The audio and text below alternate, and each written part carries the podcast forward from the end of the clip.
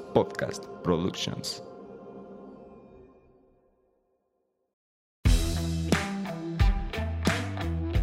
Hola, ¿qué tal? Bienvenidos a un capítulo más de Vico Podcast, un espacio donde emprendedores y profesionistas de la construcción se juntan para compartir sus experiencias y conocimientos. Soy el arquitecto Octavio Bueno. Soy la arquitecta Eva Huerta. Bienvenidos. Antes de comenzar, no olvides seguirnos en nuestras redes sociales. Nos encuentras en Instagram como arroba bico-business-construction, en Facebook como Bico Business Construction y si nos escuchas en Spotify, no olvides seguirnos para estar al pendiente de nuevos episodios. Y de paso, regálanos tu calificación. Comenzamos. ¿Cómo están? Bueno, hoy tenemos un tema muy interesante porque creo yo que es el alma de todos los negocios las finanzas. Hoy está con nosotros. Hola, hola, los saludo. Aquí el arquitecto siempre me quiere quitar mi lugar. Ah, eh, Valeria Ibarrola. Vale es consultora en finanzas para emprendedoras con más de 12 años de experiencia en administración y finanzas corporativas. Sus asesorías y programas han ayudado a decenas de mujeres entre México y Latinoamérica a mejorar su relación con el dinero y administrar sus finanzas y las de sus negocios de una forma sencilla y con libertad. Hola, Vale, ¿cómo estás? Hola, muy bien, muy emocionada de estar aquí con ustedes. Gracias por aceptar la invitación y no, no, no, al contrario, nosotros este, estamos como súper contentos de que nos puedas abrir un poco el panorama, el panorama al respecto. Cuéntanos un poquito de ti antes de iniciar. Claro, pues qué les cuento. Mira, yo siempre he sido una apasionada de, los números. Desde mi trabajo estuve mucho tiempo trabajando en, empresas, en corporativos, en áreas de administración, finanzas.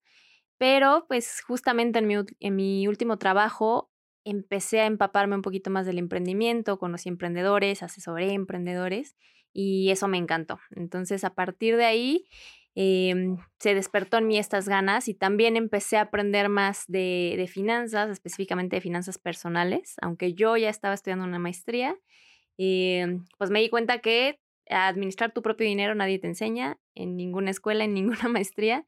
Entonces ahí empecé a aprender un poco más y em, a compartir el conocimiento que tenía. Y pues ya, me encantó todo esto y ya llevo alrededor de dos años en, todo este mundo del, emprendimiento, asesorando específicamente mujeres, es en lo que me he enfocado actualmente.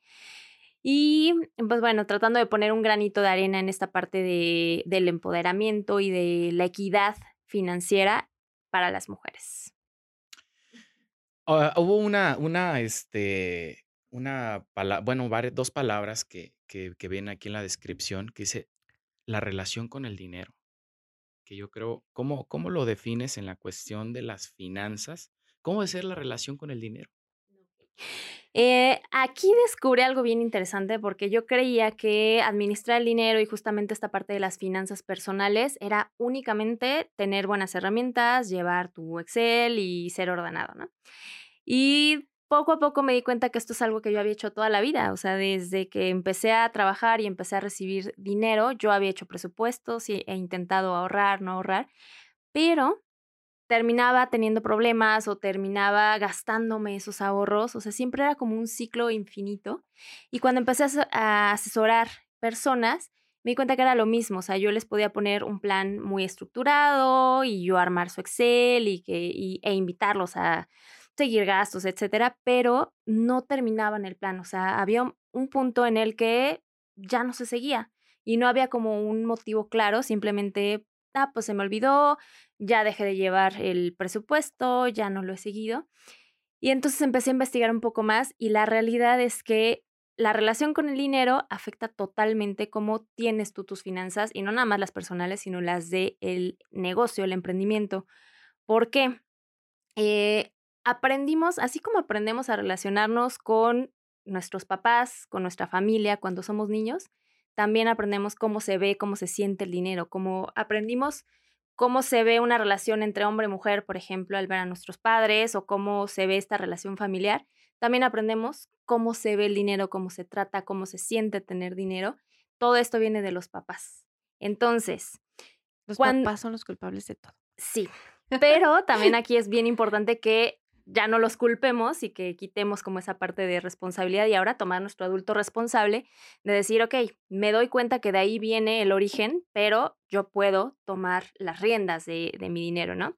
Entonces, es bien importante que tengamos las dos partes. Está la parte psicológica, que también la podemos ver como energética, que muchas personas, y de hecho ahorita con todo lo de abundancia, pensamientos de abundancia, etcétera, está muy de moda, digamos, pero nos olvidamos de la parte material, las dos tienen que estar, ¿ok? Entonces, tanto la parte de herramientas con presupuestos, con seguimiento de gastos, con técnicas, como la parte, como le queramos llamar, sea energética, sea psicológica, como nos haga más sentido, pero es bien importante que empatemos las dos, porque si no, no vamos a avanzar. Yo me di cuenta que yo tenía la parte de las herramientas y que siempre la había estado trabajando, pero me faltaba la parte de la relación con el dinero. Y pues ahí está bien importante bien interesante, perdón, porque te empiezas a dar cuenta de tantas cosas que desde que puede ser que te hayan enseñado a tratar el dinero con enojo, como de que nunca es suficiente, siempre quieren más, hasta yo creo que en México o en nuestra cultura latinoamericana es un poquito más con miedo, miedo de te lo van a robar,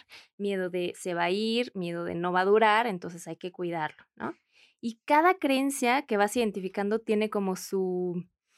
Mm, se ve identificada se ve en algún ámbito que tienes problemas con tu dinero, te vas hacia atrás e identificas dónde está la causa raíz, que siempre va a ser en una creencia que viene inculcada, viene como programada por nuestros papás. Ah, los dos queremos preguntar. No, fíjate que me, me acuerdo, este, hay un, hay, yo creo que todos nos debemos de acordar cuando vas a la escuela, ¿no? Y te dicen, me das para gastar.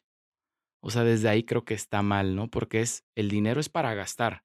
O sea, me lo vas a dar porque necesito gastármelo en la torta, en el refresco, en el dulce, a la salida, pero tienes, si te dan 10, tienes que llegar con cero porque te lo dieron para gastar. ¿Qué tan importante es la parte, cómo pondrías entre el 1 y 2 en la parte psicológica y lo que tiene el significado del dinero monetario, eh, monetario como tal, transacciones, ahorro, ta, ta, ta? Yo pondré primero la parte de la relación, porque es lo que aprendemos primero. O sea, antes de aprender a sumar, restar, todo, aprendes a relacionarte con las personas. Entonces yo siempre les digo, el dinero velo como otra persona, como otra relación en tu vida y la vas a tener hasta que te mueras. O sea, es una relación de por vida, ¿ok? Entonces sí pongo primero esta parte, pero no es la única. Ya que aprendiste eso, pues ya aprendes a sumar y restar y viene como todo lo demás.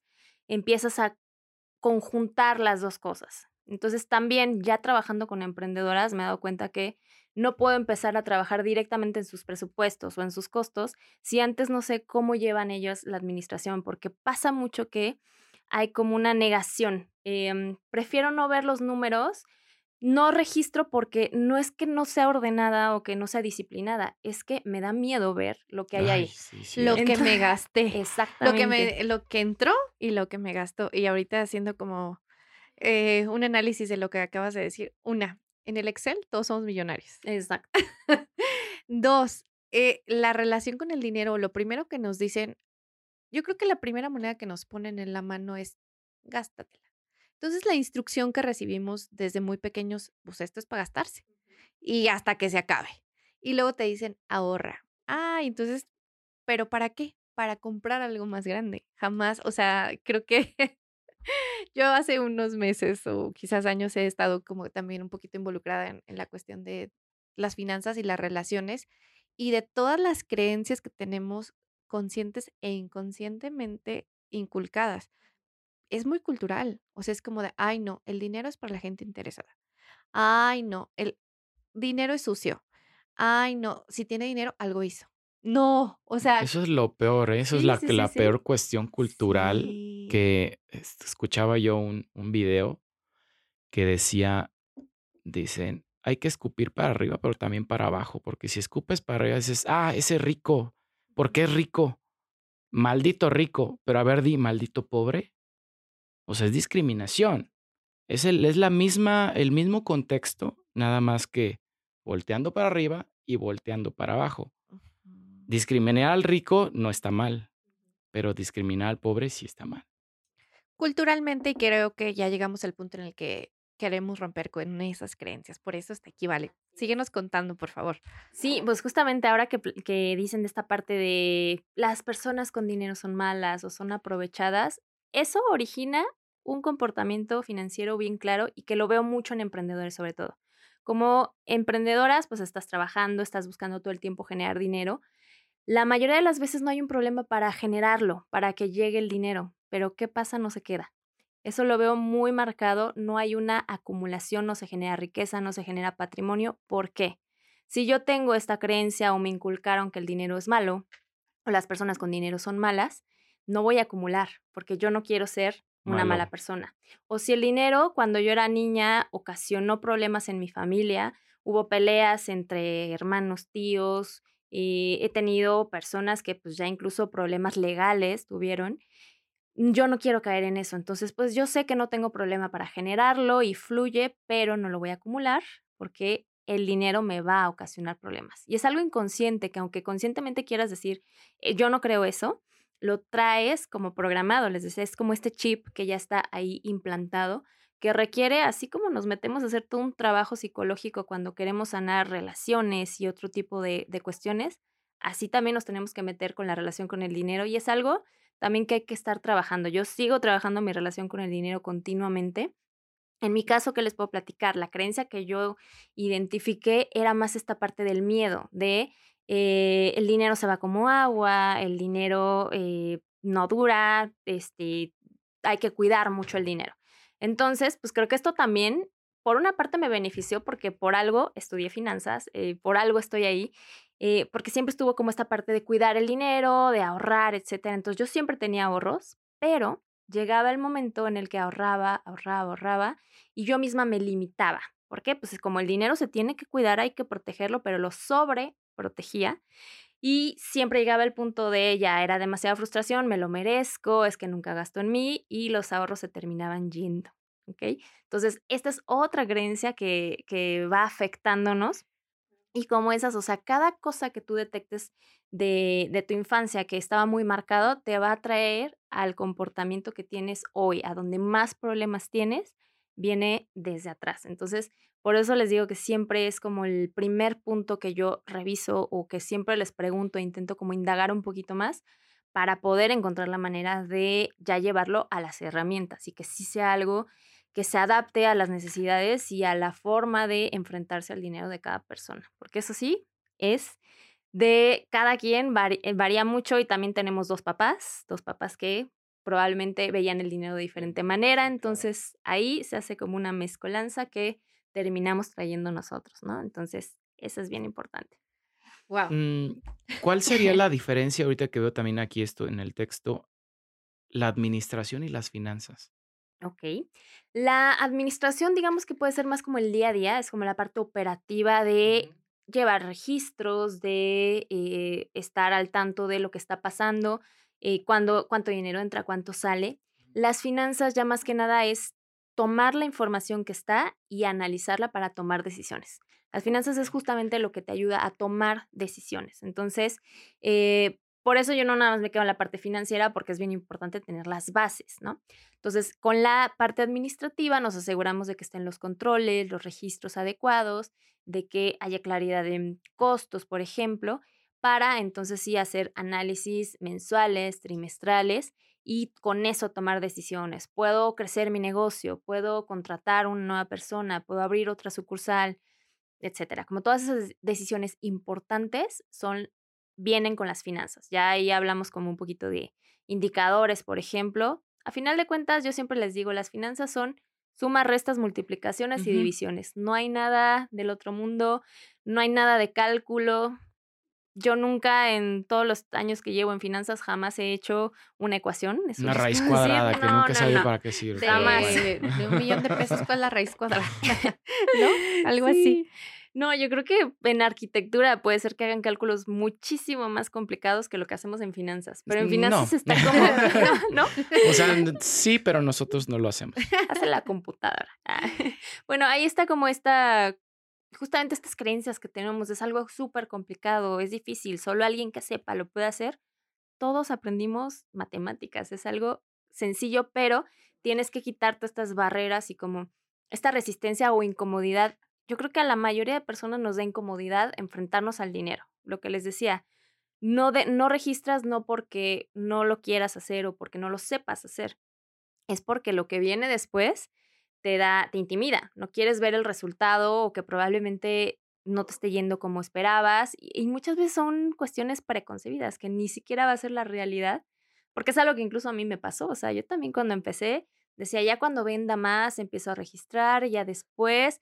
Y hasta que me senté y me di cuenta que no era el que cuando venda más, sino tengo miedo de ver que no me está yendo bien o que no me está yendo como yo esperaría. Entonces, pues mejor ahorita lo, lo, lo pateo. Y pasó totalmente lo contrario. Llevar tus números te, da, te debe dar tranquilidad, te debe dar paz. Y esto lo he visto con todas las emprendedoras que he asesorado. Eh, me dicen, es que ya estoy tranquila porque veo ahí los números, ya sé para dónde voy y ya sé en dónde me tengo que enfocar. Que cuando no tienes nada de registros, que cuando no sabes, pues estás como caminando sin sentido, preocupada todo el tiempo, pero no sabes por qué estás preocupada, simplemente estás como en ese limbo, ¿no? Entonces ahí viene la parte administrativa. Yo creo que los números nos dan claridad para tomar decisiones. Exactamente. Y, o sea, como lo acabas de decir, lo dijiste perfecto. O sea, las sumas y las restas no mienten. Ahí están los números. El punto es llevarlos al control y hacernos conscientes de, y yo creo que es donde viene la parte psicológica. Cuando empiezas a ver que lo que entró es más bien lo que salió, es mucho más que lo que entró, es como dices, ¿cómo? ¿Cómo hago esto? ¿No? ¿Qué pasó aquí? Ajá. O cuando tus ingresos son muy altos y al final es como, mm, ¿por qué no tengo dinero? ¿No? O sea, si tengo o manejo muchas cantidades muy altas. Uy, esa es una constante. Sí. sí. de estoy vendiendo mucho, este me subo muchas ventas, tuve, dupliqué mis ventas, pero volteo a la cuenta y no está el dinero. ¿Qué fue lo que pasó? Justamente ahí es donde viene también la parte de las finanzas, analizar los números que ya están para ver qué fue lo que pasó.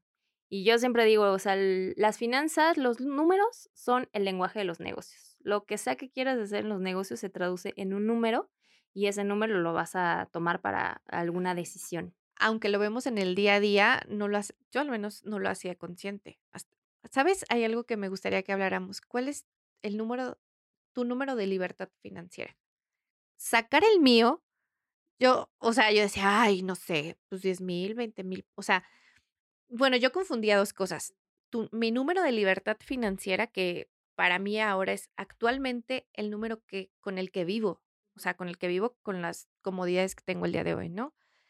Y yo decía, no, pues entonces, si es con el que va a ser mi retiro, no, pues como, no sé, 100 mil pesos al mes, ¿no? Una cosa así. Pero analizándolo un poco, no es actualmente cuál es tu número. Y yo, ¿cómo? No, no entendía, no entendía. Me gustaría que nos hablaras un poquito de eso. Híjole, ahí también es una cuestión, eh, como vivimos en este mundo de redes y donde tú puedes más y todos pueden más y mira cómo hice tantos miles de millones y tantos miles de seguidores, como que estamos muy metidos en ese de necesito más y necesito más, pero nunca volteamos a para qué. Entonces, antes de definir tu número de libertad, pues deberías de preguntarte para qué, para qué lo quieres, o sea, justamente cuál es, es esa vida en la que yo me sentiría exitosa, sin volver a ver a nadie más. Yo me sentiría exitosa si, no sé, por ejemplo, pudiera estar viajando o trabajando desde donde yo quisiera y mi negocio lo puede soportar. Ese, esa es mi libertad financiera. Para otra persona será yo ser exitosa cuando me pueda comprar una casa y para otra cuando pueda mantener a mi familia y estar tranquilo, tranquilo. Esto va a ser bien personal. Son, sí, exactamente. Mi abuelo decía, andas en los centavos, en los pesos, en los miles o en los millones. Y de acuerdo a donde te muevas, pues así son tus, tus expectativas, ¿no? Así es. Sí, pero es bien personal. Entonces, primero te tienes que preguntar, ¿yo qué quiero? O sea, yo realmente, hay personas que no les interesa tener la corporación internacional multimillonaria, que dicen, no, yo estoy tranquila estando en mi ciudad y con cierta cantidad de empleados mientras mi negocio siga andando. Otros que dicen, bueno, yo sí quiero un negocio que pueda heredar a mis, eh, a mis hijos o a futuras generaciones, ok. Y hay quienes sí quieren ese negocio multimillonario o internacional, etcétera, pero primero te tienes que preguntar, ¿para qué? O sea, yo, ¿qué es lo que quiero y para qué lo quiero?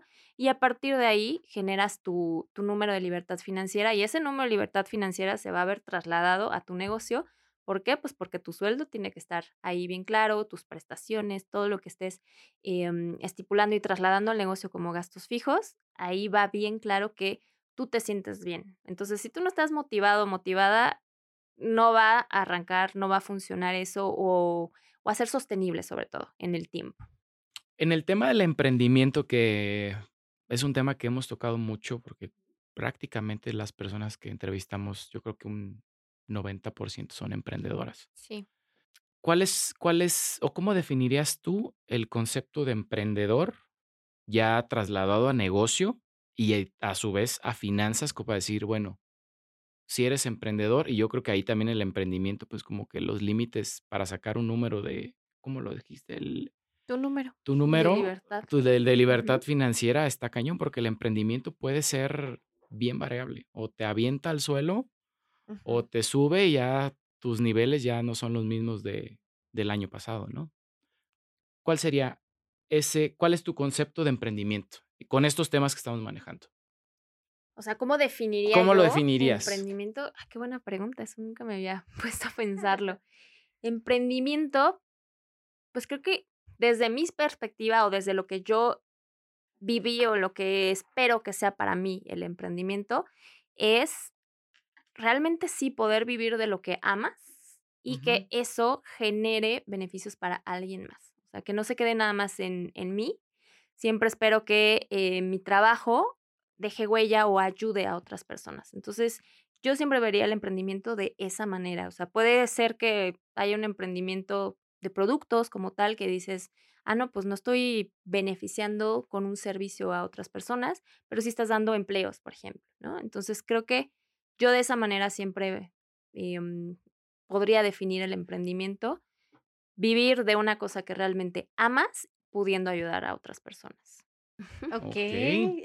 Está muy interesante porque al final, como lo acabas de mencionar, las perspectivas de lo que es libertad financiera son bien personales. Exacto. Lo que para ti, como lo acabas de decir, o sea, esto para mí estaría el top. Para el arquitecto puede ser totalmente distinto y para mí, no, totalmente distinto. Ajá. Pero, ¿cómo, ¿cómo crees tú que aportas?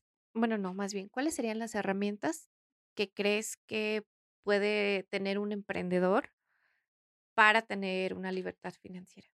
Creo que, y bueno, también desde la parte que yo aporto es más una guía, o sea, justamente que sepas por dónde, porque muchas veces nada más necesitas tener casi, casi que los pasos a seguir. A ver, vemos los números, como les decía, como algo muy complicado, es de finanzas y solamente un experto lo sabe hacer. No, lo puedes hacer teniendo los pasos adecuados, teniendo la información, aprenderla a leer. Es justamente, creo que eso es lo más importante, como les decía, si los números son el lenguaje de los negocios, pues aprende a hablar ese, ese idioma, que se hablen en el mismo idioma tu negocio y tú.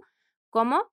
Pues aprende a leer los números, aprende eh, qué tipo de indicadores, ni siquiera son tantos, a veces en, normalmente les calculo entre 3 a 5 indicadores básicos a las emprendedoras para que puedan decir, ok, por aquí me voy, eh, me voy guiando y voy tomando decisiones. Obviamente ya hay puntos en los que sí me, me hablan y ya lo hacemos en conjunto, pero generalmente va a ser eso, o aprende a leer tus números. No tienes que ser la maestra en finanzas, pero sí aprende hacia dónde eh, te puedes ir enfocando para analizar más que nada y tomar decisiones. ¿Te ha tocado decir, sabes que ya cierra? No, justamente antes de empezar el, eh, el episodio me preguntaban. Al momento no me ha tocado un caso así eh, demasiado grave.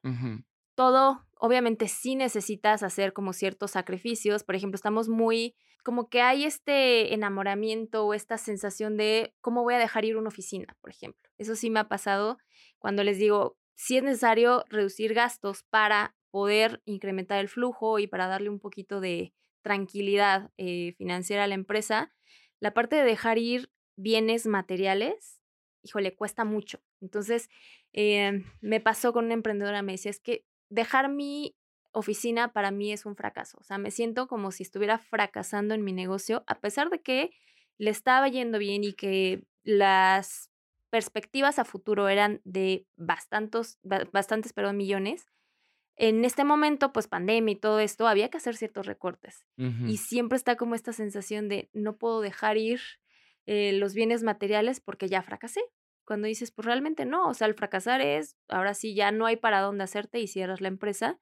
Al momento no me ha tocado, sí me ha tocado que se tengan que hacer sacrificios, em, digamos que hacer un poquito más esbelta la empresa, pero fuera de eso, no, o sea, creo que... Y también yo siempre intento como ver por dónde, cuál es la, la necesidad real y partiendo desde tú qué quieres lograr con la empresa, así nos vamos enfocando.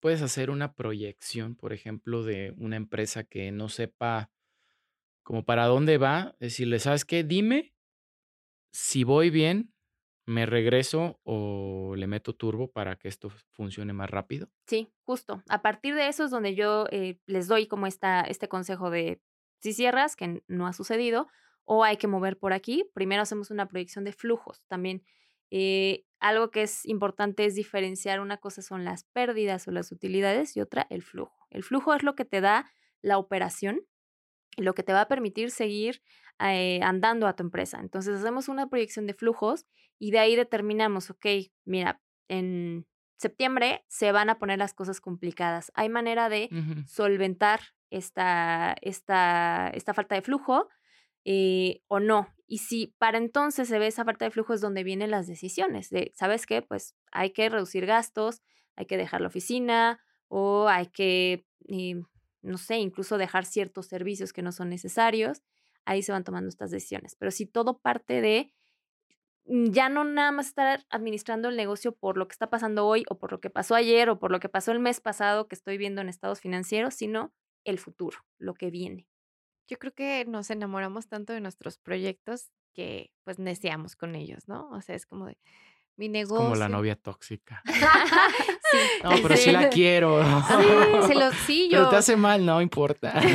Me quita mucho dinero, no le hace. yo la quiero. Sí. Exactamente. Nos, sí, yo creo que nos pasa eso, nos enamoramos de los proyectos y el enamoramiento no nos da claridad de ver más allá y es como, no, el siguiente mes, el siguiente mes. Y entonces vamos, yo le llamo así, vamos neceando con los negocios y hasta que llega un día en el que dices, bueno, si suelto esto y me enfoco en lo que realmente me está dejando el día de hoy, creo que después puedo regresar a esto de otra manera, ¿no? Pero pues eso sí, lo igual, ¿no? O sea, es como, no, no, no, pues uno se ilusiona y, y cree que va a suceder. Justo ese es el análisis que aplicamos. O sea, tengo muy en la mente el caso de esta emprendedora que les digo, porque si era ok, con lo que estás pagando de renta, que ahorita ni siquiera estaba la oficina a full, porque pues mucha gente trabajando desde sus, desde sus casas, perdón, eso te da para pagar a otra persona que te está haciendo muchísima falta, una persona operativa que te ayude a atender todos los proyectos que ya traes encima. Entonces, justamente como dices, es enfocarte en lo que realmente te está dando y pues a veces sí hay que hacer sacrificios, pero pues son unas por otras por lo que realmente va a traer dinero a la empresa y no nada más quitarlo. No, solo la emoción y el gusto. Pero bueno, creo que lo, lo vamos llevando, ¿no? O sea, las creencias, lo que nos dijeron, lo que también es el, lo que, el reconocimiento que nos da y de repente sentirnos como que ya no lo tenemos porque es ciertos pequeños fracasos, pero creo que también de eso es donde aprendemos, valoramos y podemos ir al siguiente nivel. Pero si seguimos en esa zona de, no, no, no, aquí la vamos a hacer, ahí y vamos como la marea, ¿no? O sea, de un lado a otro sin salir de ahí, ¿no? Y dando vueltas y vueltas y pues tampoco se trata de eso, ¿no? Y sobre todo sin información. O sea, creo que ahí siempre, cuando ya ves los números, cuando tienes información, pues se abre la mente, ya como que no, o por lo menos ya te das cuenta que estás neciando. O sea, tal vez si no habías visto números y dices, yo me quiero quedar en mi oficina y me encanta y es necesaria la oficina, porque si no, no cierro clientes, cuando de hecho en este caso ni siquiera se cerraban clientes en la oficina. Este, ya cuando ves la información clara en números, entonces pues dices, híjole, tal vez sí, eh, hay otras formas de hacer las cosas. Siempre hay una mejor forma y todo es mejorable. El primer paso sería, puedes tener una empresa muy exitosa, vamos a pensar que tienes una empresa que te da mucho negocio, etcétera pero tus finanzas personales están del carajo. sería primero, sería primero como analizar, a ver, primero te alivio a ti, te curo a ti y luego nos pasamos con tu empresa. Siempre, sí. Porque una cosa que yo hago también es, tú tienes que tener un sueldo. Eso siempre se los digo. Seas emprendedor iniciando tu negocio, seas gran empresario, necesitas un sueldo. Y tiene que estar bien claro que en tu negocio tienes dos roles. Eres por una parte empleado o empleada porque estás haciendo actividades en tu negocio Y por otra parte, el dueño o la dueña, y en cada rol tiene un pago. Como empleado o empleada tienes tu sueldo, como el dueño o la dueña tienes tu reparto de utilidades y como emprendedores generalmente estamos nada más en el segundo, ¿no? Lo que genera la empresa es lo que me voy quedando. Entonces, primero partimos de ponerte un sueldo. Tu sueldo obviamente te debe de permitir tener esta libertad financiera o tranquilidad para entonces tener ya claridad de los números en la empresa. Entonces, si tus finanzas personales están hechas un desastre, a final de cuentas se va a trasladar al negocio. O sea, eso siempre se ve tarde o temprano, va a estar por ahí como el Quería foquito que rojo de... que no. no, sí. Y de hecho siempre empiezo por esa parte, Sí, no, sí sabía. Yo creo que todo el mundo lo sabemos. o pero no lo queremos ver. Pero no lo queremos ver. Es como decir, todos los días me compro un café y son 70 pesos, pero multiplícalos por el año y Ay, ojo con esto de lo del café, es como un ejemplo que siempre usan estos gurús financieros de con lo que te cuesta ese café, si lo estuvieras invirtiendo en la empresa. O sea, no, también hay que tener claridad qué queremos y qué no. Si ese café dices, pues a mí me encanta y me hace muy feliz y con ese café llego motivadísimo a la oficina y Es tengo más ideas, dices, pues no inversión, pero digamos que es un gasto sin culpa. Y lo Ah, es- metes a tu presupuesto No me hubieras dicho esa palabra. pero lo consideras en tu presupuesto y siempre hay unas por otras. Ah, pues voy a mantener mi café porque este me mantiene motivado y llego feliz y no le voy a gritar a nadie, pero no voy a, no sé, voy a dejar la coca o no voy a estar gastando en papitas o cosas así, ¿no? O O en sea, siempre hay carros. Digo, unas por otras. Gasto sin culpa, es. mayúscula. Pero siempre gasto sin culpa va con su, eh, con qué lo vas a compensar, ¿no? Entonces, O sea, aquí dejo un gasto sin culpa y quito un gasto culposo.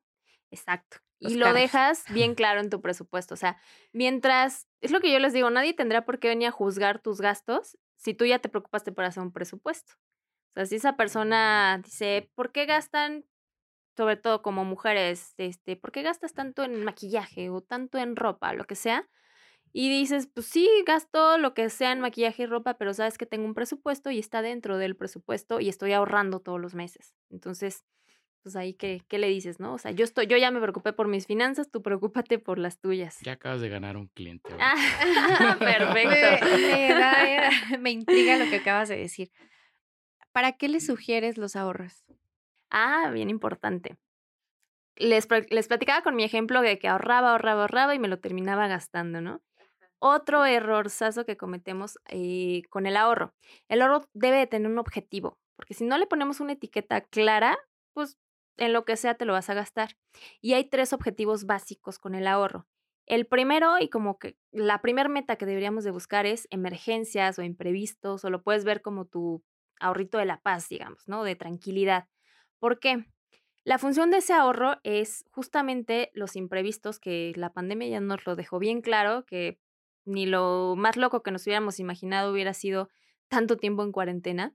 Entonces, para este tipo de emergencias va tu ahorro. Incluso lo que me pasó más recientemente, se cae el celular, se estrella inservible y es tu herramienta de trabajo, pues hay que reponerlo, ¿no? Eh, um, otra cosa que pasa mucho, me duele la muela tengo que ir al dentista de emergencia, ya no aguanto y no lo tenías presupuestado. Entonces hay que tener un fondo que yo siempre les sugiero. Primero tenemos que tener claridad de cuáles son tus gastos mensuales fijos o las obligaciones. Que la casa, la renta, la comida, gasolina, etcétera. E intenta ahorrar por lo menos tres meses de esos gastos. O sea, tres veces eh, esos gastos los vas a tener ahorrados y va a funcionar como si fuera tu propia línea de crédito. Si el día de mañana tienes que ir al dentista, puedes tomar de ese fondo, no tienes que recurrir a la tarjeta de crédito, por ejemplo, tomas de ese fondo y te pagas a ti mismo o a ti misma, Entonces, así funciona. Si chocas y de todas maneras hay que pagar un deducible, se toma de ahí y poco a poco se va reponiendo. Entonces, ese es el primer objetivo de ahorro. Y después tenemos otros dos, que serían los planes y el retiro, o ya lo que va a largo plazo, como educación de, de hijos, por ejemplo. ¿Por qué los separamos? Pues porque tienen plazos diferentes. Los planes generalmente queremos hacer cosas en el plazo de un año y siempre les sugiero que tengan metas financieras de su ahorro en un plazo de un año. Me quiero ir de vacaciones, quiero cambiar mi celular, quiero comprar un otro carro. Entonces, todo esto lo vas poniendo en tu ahorro para planes, ¿ok? Ese es otro de los objetivos. Y ya cuando nos vamos más a largo plazo es el ahorro para el retiro. Y como emprendedores esta es importantísima. ¿Por qué? Porque ya no hay una pensión detrás que te esté cubriendo, porque ya tu retiro depende de ti y nada más de ti. Y aún si tienes una pensión, una FORE, lo que sea, eh, la realidad es que existe algo que se llama tasa de reemplazo. La tasa de reemplazo es de lo que tú estás ganando actualmente, con qué porcentaje te, te estarías retirando. En México, con las afores tradicionales que tenemos, la tasa de reemplazo es del 30%. Es decir, si tú estás ganando 10 mil pesos, te vas a retirar con 3. Si empiezas a hacer aportaciones voluntarias a la Afore, lo llegas, lo, lo puedes llevar al 70%. Pero sigue siendo, no, no le seguimos llegando al 100. Entonces también necesitas ese plan B. Para eso sería el tercer objetivo del ahorro, cubrir tu, tu, retiro. Y yo siempre les digo, el retiro no tiene que ser a los 65 años y el retiro no significa que ya no voy a trabajar. no hacer nada. Porque la mayoría también como emprendedores me dicen, no, es que yo me voy a volver loco, me voy a volver loca si dejo de trabajar. No se trata de eso, simplemente ya no tienes la necesidad. Decir, a los 50 años ya no tengo la necesidad de trabajar, si yo quisiera me puedo ir tres meses, me puedo ir un año sabático y no pasa nada. Y puedo trabajar cuando yo quiera, desde donde yo quiera, porque ya no es por necesidad. Mis necesidades están cubiertas por mi retiro, por el fondo que ya me preocupé por armar. Y eh, el resto, pues ya lo voy decidiendo sobre el camino, ¿no?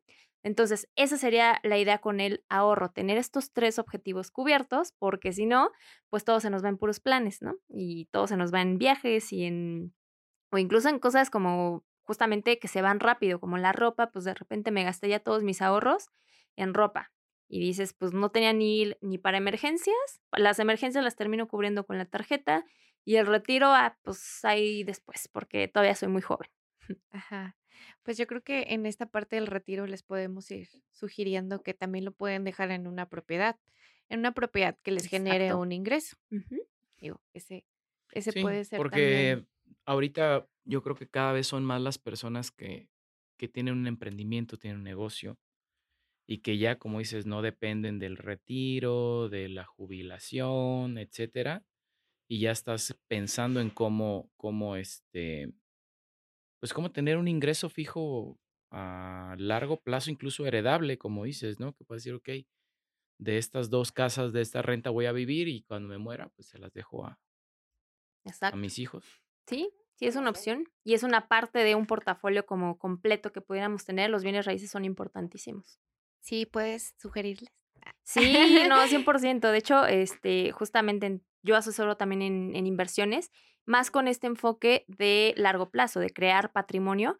Y los bienes raíces son una parte importante siempre de ese patrimonio, que es diversificar, porque luego decimos, pues pongo todos los huevos en la misma canasta. No. Y los bienes raíces nos dan como esta parte más eh, estable, justamente. Por eso se les da un, un peso bastante importante en cualquier portafolio. Sí, yo creo que, pues, siempre lo hemos mencionado, pero no está de más una vez más. Sí. O sea, las bienes raíces es lo único que podemos tener con un poquito más de seguridad. No, no un poquito, mucha más seguridad que cualquier otro tipo de inversión, digamos, porque lo tenemos tangible. Y si esta bien raíz, en lugar de un gasto o un pasivo, nos genera una fluidez, creo que es algo que puedes este, poner ahí también en tu sugerencia para... Y de hecho, pues vendemos casas, digo. Por si se les ofrece. comercial, nosotros. pueden invertir con nosotros y digo, ah, ya que estamos en esto, este, nosotros también nos dedicamos una parte a, a inversiones y justamente estamos diseñando patrimoniales. ¿Qué quiere decir esto? Que justamente las personas pues generamos, generamos, generamos, pero acumulamos.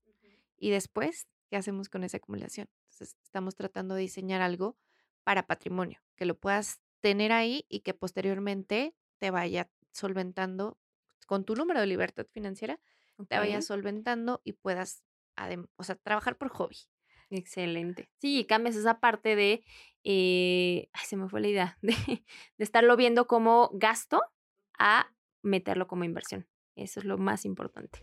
Pues es- te estaremos buscando para terminar de diseñarlo y poder presentárselos y claro. que, que sea una opción, porque ya lo habíamos dicho y siempre lo decimos también, pero yo creo que no venimos solo a trabajar, ¿no? O sea, creo que tenemos muchísimas otras cosas que hacer, que aportar y dejar en este mundo que solamente trabajar, trabajar, trabajar. Sí, claro. Entonces, este, si podemos eh, cooperar con un granito para empezar a buscar la libertad financiera de muchas más personas, no solo la nuestra, pues lo vamos a hacer.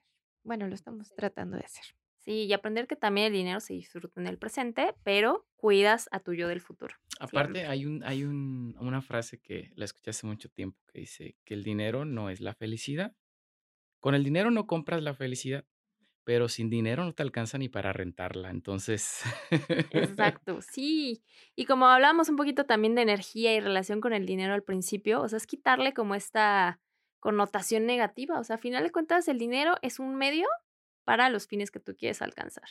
Y yo siempre se los digo, la realidad es que todos los planes que tengas y tu retiro y tu emprendimiento van a tener un componente financiero. Y es importantísimo que lo tengas claro y que no le huyamos, porque de ahí van a venir justamente pues, esa- ese éxito o el futuro que quieres. Claro, al final yo creo que también podemos verlo como para tener una vejez digna. Así ¿no? es. No tenemos por qué estar como batallando.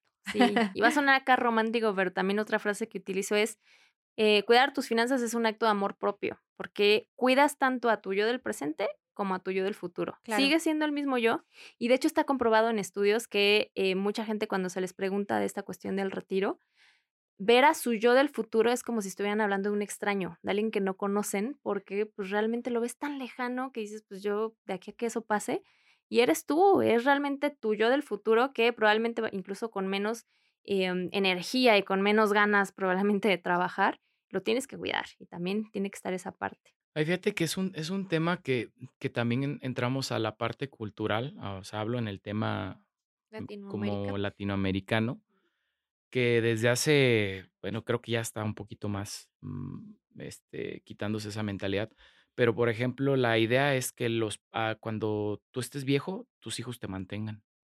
Y es como dice, mejor invierto en mis hijos para que cuando esté grande me mantengan. Cuando en otros países, ¿sabes qué? Tú ya caile, ahí nos vemos, A los ahí 18. ráscate con tus uñas. Yo me voy a disfrutar lo que me queda de, ni siquiera de vejez, porque son adultos, adultos mayores, pero estamos hablando de personas de 60 años, que ahorita una persona de 60, nada que ver con las personas de 60 hace 20 años. 20 años, que ya eran unos viejitos prácticamente. Ahorita son personas activamente Productivas. perdón, productivamente hablando, este, activas, eh, buscan relacionarse con otras personas, viajar, tener ese, ese tiempo con su pareja o simplemente ir a disfrutar la vida. Y muchas personas todavía es como, pues, ¿qué hacer? No, pues que mis hijos me mantengan. Y esa es una carga también bien pesada porque es, no manches, y, o sea, ¿cómo tengo que también preocuparme después por mis papás o no nada más por mí? Sí, preocuparte por armar tus finanzas y además vas a tener esa, esa carga. Y depende cómo te vaya, porque si no Sí, te ah, va vi chido, un dato hace el año pasado, no sé si sea el mismo a- a- en este momento. El 60% del adulto mayor depende de otra persona. O sea, es un dato que a mí me voló la cabeza y dije, no es posible. Y, y es muy real, ¿no? O sea, un 60% de un adulto mayor depende de otra persona. Alguien que fue productivo toda su vida, psicológicamente para ese, esa persona debe ser también súper fuerte. O sea, tienes que depender de alguien más. No, mm, Claro, creo sí, que ya tus es... decisiones no son tuyas, dependes de lo que digan los hijos o de lo que diga eh, la persona que tome cargo de ti. Dices, no, yo no quiero eso.